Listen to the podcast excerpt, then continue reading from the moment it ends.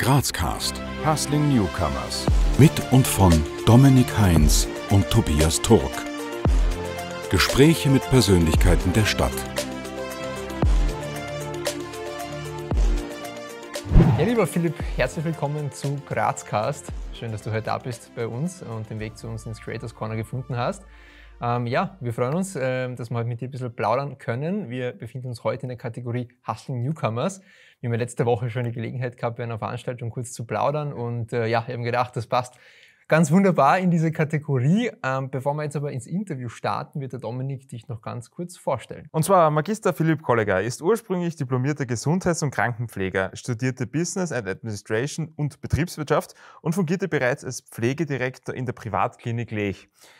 Im Oktober 2022 gründete er die MAZ GmbH und legte damit den Grundstein der Fortbildungsecke mit dem Ziel, die Welt der Fortbildungen im Gesundheitswesen zu revolutionieren. Lieber Philipp, äh, zum Einstieg vielleicht gleich einmal die Frage, ähm, die jetzt auf deine ursprüngliche Berufsausbildung abzielt. Wie bist du auf die Idee gekommen, Pfleger zu werden? Das ist eine ganz lustige Geschichte. Ich war damals in der sechsten Klasse Oberstufe eigentlich sitzen geblieben. Und wie jeder junger Mensch hat er, oder fast jeder, will eigentlich Medizin studieren. Und dann hat meine Mama hat so gesagt, okay, du hast jetzt da zwei Möglichkeiten. Entweder du wiederholst die sechste Klasse, machst die Matura, probierst, ob du reinkommst ins Medizinstudium und wenn du es nicht schaffst, hast du nichts. Oder du machst das Diplom, machst berufsbegleitend die Matura und wenn du nicht reinkommst, hast du zumindest einmal einen fixen Beruf, worauf du dich verlassen kannst und ja, und dann war das eigentlich eh schon naheliegend, weil es war eine gute wäre eine gute Vorbereitung gewesen, sollte ich es die Aufnahme geschafft haben. okay, und wieso aber genau jetzt äh, ein Beruf als Pfleger? Also ich kann mich jetzt so an meine äh, Jugend sozusagen erinnern, da war das jetzt nicht so, dass das ein jeder machen wollte, zumindest in meinem Umfeld. Wie bist du auf die Idee gekommen? Ja, das war, ich bin herangeführt worden. Also einmal drinnen und dann hat es auf einmal Spaß gemacht. Es war jetzt auch nicht so meine erste Berufswahl. Man kommt da einfach hinein. Vor allem als junger Mann hat man jetzt nicht so die erste Intuition gleich einmal, dass du sagst, hey, ich werde jetzt der Diplom-Krankenpfleger, sondern so Pilot, Jurist, also irgendwie so in die Richtung. Aber nachdem ich da eigentlich hingeschupft worden bin, mhm. was der beste Schupf war, den ich jemals haben hätte können, ähm, hat das super passt. Und in der Ausbildung habe ich dann gemerkt, so, es macht verdammt viel Spaß. Und auch dann weiterblickend in die, weil ich gesagt habe, okay, Medizin studieren, habe ich schon mal die praktische Erfahrung und ein fachliches Know-how, was ich schon mal vorweisen kann, was mir vielleicht das Studium leichter gemacht hat. Ja, man hört äh, die Begeisterung äh, ja. bei dem Thema heraus. Jetzt äh, stell dir vor, du bist in der Grazer Innenstadt unterwegs und jetzt äh, kommt jemand zu dir, der dich nicht kennt mhm. und nicht weiß, was du tust und äh, fragt dich, wer bist du, was machst du? Was würdest du in aller Kürze antworten? In aller Kürze ist immer schwierig. Na, ähm, ganz einfach, hi, ich bin der Philipp und jetzt da bin ich gerade dabei, den den Fortbildungsmarkt im Gesundheitswesen zu revolutionieren. Die nächste Frage, ähm, vielleicht ein bisschen mehr über dich bzw. dein Unternehmen auch. Ähm, vielleicht äh, gib uns einmal einen Überblick über dein Unternehmen, wie du es betreibst und was so die Projekte sind, an denen du arbeitest. Vielleicht aber auch, was die Ziele für die kommenden Jahre sind. Also die Fortbildungsecke ist eine E-Learning-Plattform, die als System, System as a Service agiert. Das heißt, man können bei mir Privatpersonen, alle, die aus dem Gesundheitssektor sind, aber auch Firmen, äh, Fortbildungen kaufen, Firmen dann halt für ihre Mitarbeiter die Lizenzschlüssel. Und prinzipiell bin ich einfach Anbieter von Fortbildungen im E-Learning-Bereich. Das heißt, jeder kann in seinem Tempo die Fortbildung machen, weil es ist im Pflegeberuf gesetzlich vorgeschrieben, dass man Fortbildungen machen muss. Und dann habe ich gedacht, okay, warum dort nicht ansetzen? Ja? Ich habe früher, als ich die Privatklinik Lech noch als Pflegedirektor geleitet habe, habe ich, hab ich sehr viele slowenische Mitarbeiter gehabt. Und dort war dann immer so, okay, die fahren eineinhalb, zwei Stunden her, machen dann ihren Zwölf-Stunden-Dienst, fahren dann wieder heim und das drei, vier Tage am Stück und haben dann aber noch Privatleben. So Frau, Familie, Kinder, alles, Freunde. Und haben gedacht, okay, warum nicht möglich machen, dass man diese Fortbildungen, die man sowieso machen muss, dann gleich aus dem Auto sich anhören kann. Dann macht man zu Hause schneller Quiz und dann hat man seinen Fortbildungsnachweis. Und das kann man laufend machen. Und es ist dann nicht so, dass man sagt, okay, es kostet Gott und die Welt, sondern es ist wirklich für einen kleinen Preis. Und für Unternehmen ist es genau dasselbe. Die Unternehmen oder die Pflegeheime und Krankenanstalten, die müssen immer schauen, dass die Mitarbeiter auf ihre Stunden kommen.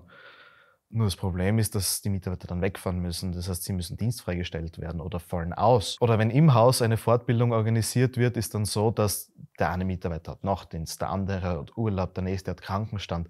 Du kannst nicht für alle das so gleichzeitig anbieten. Und da setze ich halt an, dass die Unternehmen sagen können, gut, wir bieten das den Mitarbeitern an, die Mitarbeiter kostet es gar nichts. Und du kannst aber einen einheitlichen qualitativen Standard schaffen, ich und meine Vortragende. Wir kommen jetzt schon zu unserer ersten Runde der spontanen Entweder-Oder-Fragen, die wir bei uns in dem, im Format immer haben. Einfach aus dem Bauch heraus. Ja. Auto, Öffis oder Fahrrad? Auto. Frühaufsteher oder Abendmensch? Bisschen aus beiden. Ich stehe um 6 Uhr auf, aber, gehe, aber bin am produktivsten um 2 in der Nacht. Schlossbergbahn oder Schlossbergtreppe? Ja, Schlossbergbahn. Punsch trinken am Hauptplatzer Christkindlmarkt oder Sonnenliegen in der Auga? In der Augartenbucht? Beides? Na, Augartenbucht mit Bier. Kasematten oder Dom im Berg? Kasematten. Und Nutella-Brot mit oder ohne Butter? Ohne Butter. Hast du Ziele oder Träume, die du dich noch nie getraut hast, öffentlich auszusprechen? Ich bin ganz transparent mit meinen Zielen eigentlich. Da gibt es dann nichts, wo ich sage, okay, da schrecke ich jetzt da zurück, das irgendwie mitzuteilen. Also nichts, was ich für mich behalte so wie jeder, ein ruhiges Leben, ein schönes Haus, vielleicht ein Boot. Na, also ganz normal, ruhiges Leben einfach. es ist immer spannend für uns zu erfahren bei ähm, Leuten, die sich vor allem auch selbstständig machen, die ihre eigene Idee verwirklichen wollen und auch so in gewisser Weise auch erst beweisen müssen, wie ihr Umfeld damit umgeht. Und daher jetzt an dich die Frage, wie ist dein Umfeld damit umgegangen, wie du gesagt hast, okay, du, du gibst jetzt deinen Job sozusagen auf, machst dich selbstständig und wie geht es jetzt damit um? Sehr positiv. Also ich habe jetzt da nirgends eine negative Rückmeldung bekommen. Ich bin immer gut unterstützt von meinen Freunden und von meiner Familie. Somit war das eigentlich nie eine Thematik, dass du sagst, okay, es kann schwierig werden oder sonst irgendwas. So, da gibt es eigentlich überhaupt nur Positives zu sagen und Gott sei Dank bin ich froh drüber. Wenn wir jetzt in die Zukunft blicken, in fünf Jahren wird in einem Zeitungsartikel über die Fortbildungsecke stehen, dass die innovative Fortbildungsplattform im Gesundheitswesen im Dachraum. Ich möchte jetzt noch einmal zu deinem Kernberuf ja, sozusagen ja, zurückkehren, ja. weil wir haben uns schon ähm, seit längerem überlegt oder es war für uns schon so läng seit längerem haben wir uns gedacht, es wäre mal cool, Erfolge eben wem, mit wem zu machen, der im Pflegeberuf arbeitet. Und du kommst ja genau aus dem Beruf und vor allem in den letzten Jahren war der ja wirklich sehr äh, präsent in den Medien. Es ist immer wieder thematisiert worden, die Arbeitsbedingungen und äh, gleichzeitig ist immer ein, in gewisser Weise zumindest öffentlich kommuniziert worden, dass ein, wie soll ich sagen, ein großer Respekt diesen äh, Berufsgruppen ähm, zuzuschreiben ist. Mhm. So, äh, wie siehst du den Pflegeberuf jetzt äh, aus deiner Wahrnehmung? Was braucht es? Was weiß man vielleicht nicht so drüber? Also wie vergleichst du oder wie würdest du jetzt das öffentliche Bild mit deinem Bild vergleichen? Oh, es ist schwierig zu beantworten, weil die Pflege ist allgemein bekannt als helfender Beruf. Ja, sie sind Unterstützer in der Not und sind aber immer da. Es wertschätzt seit Corona sehr viele Leute, danke für den Applaus. Na, seit Corona ist mehr Wertschätzung da. Davor war es nur so phasenweise, weil die Leute wissen, was wir leisten. Ja? Und es betrifft nicht nur einzelne Bereiche, sondern den gesamten Pflegeberuf. Wir sind Tag und Nacht da, wir sind immer erreichbar und müssen für alle mitdenken, ja, und sprunghaft in jedem Bereich sein, ja. Das heißt, wenn du in einem Akuthaus arbeitest, musst du genauso gut in der Orthopädie und in der Urologie sein wie in der plastischen Chirurgie, ja.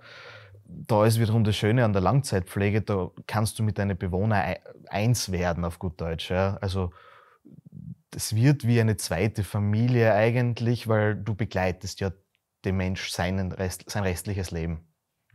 Ähm, Wertschätzung ist dann auch schwierig zu sagen. Es ist herausfordernd, sagen wir so. Es ist herausfordernd, es steckt sehr viel dahinter, man sieht sehr viel in den Köpfen nicht, was abgeht. Aber ich glaube, das machen wir und handeln wir ganz gut. Man hört ja auch oft eben, dass äh, der Pflegeberuf ja massiv unterbezahlt auch ist. Ähm, aber was über die Bezahlung hinaus, was, was, ähm, wie kann man den Beruf vielleicht noch attraktiver machen, irgendwie aus deiner Sicht für Leute, die sich dafür interessieren? Das Geld ist nicht immer alles. Ja. Es währt dann immer nur kurze Zeit, man hat kurz, dass man zufrieden ist, aber dann will man schon wieder mehr haben oder irgendwas passt nicht.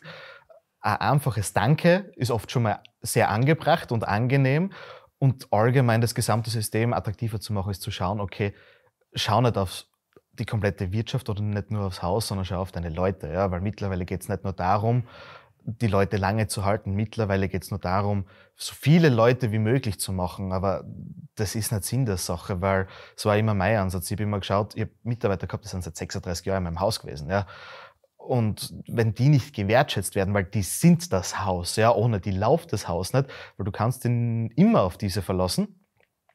Und du merkst, wenn sie fehlen, dass wirklich was fehlt und irgendwas nicht funktioniert. Das heißt, Wertschätzung und Attraktivität, was das Privatleben angeht. Weil in der Pflege ist es halt so, du verbringst den größten Teil mit deinem Team, ja, auf der Station. Das ist wie eine zweite Familie. Das heißt, zu schauen, dass diese Familie so gut als möglich funktioniert, um aber genauso gut auch auf seine erste Familie, also auf die eigene achten kann. Jetzt kommen wir schon zur zweiten Runde der spontanen Entweder-Oder-Fragen. GRK oder Sturm? Gar nichts, ich schaue kein Fußball. 80-10 oder 80-20? 80-10. Bier oder Wein? Bier. Aufsteirern oder Grazathlon? Ja, Aufsteirern. Blabutsch oder Schöckel? Schöckel. Der oder das Teller? Der Teller. Was würdest du sagen? Deine treuesten Kunden, Kundinnen oder Partner, Partnerinnen würden die Fortbildungsecke mit den folgenden Worten beschreiben. So wie jedes Unternehmen eigentlich beschrieben wird, zukunftsweisend innovativ. es sind diese Sta Nein, zukunftsweis zukunftsweisende Technologie, die schon jetzt mehr akzeptiert wird als vor ein paar Jahren. Danke Corona. wir sind hier ja bei Grazcast, das heißt, wir, wir sprechen ja auch ähm, über Graz äh, oder beziehen uns auf die Stadt Graz. Daher die Frage an dich, mit Graz verbindest du? Heimat. Dann interessiert uns natürlich, was würdest du sagen, mit deinem Tun möchtest du für Graz, aber auch vielleicht darüber hinaus bewirken, das? Einen qualitativen Standard schaffen für, ein eine, für eine einheitliche Wissensvermittlung im Gesundheitswesen. Und jetzt schon gegen Schlusschen, was willst du den Zuseherinnen und Zuhörern vielleicht noch mitgeben? Wenn ihr im Krankenhaus seid, respektiert die Leute und schaut, dass nicht so aufdringlich seid. Ihr kommt schon dran.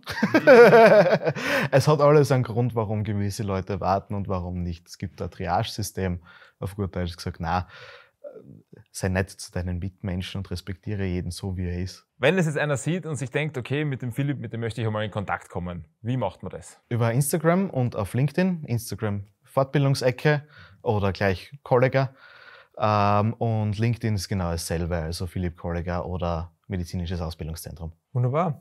Lieber Philipp, danke dir vielmals für deine Zeit. Wir sind schon am Ende. Ja. Und äh, ja, wir wünschen dir und der Fortbildungsecke natürlich alles Gute und hoffen auf ein Wiedersehen. Danke, freut mich. Wir danken euch fürs Abonnieren, Kommentieren und Teilen. Bis zum nächsten Mal bei Grazcast.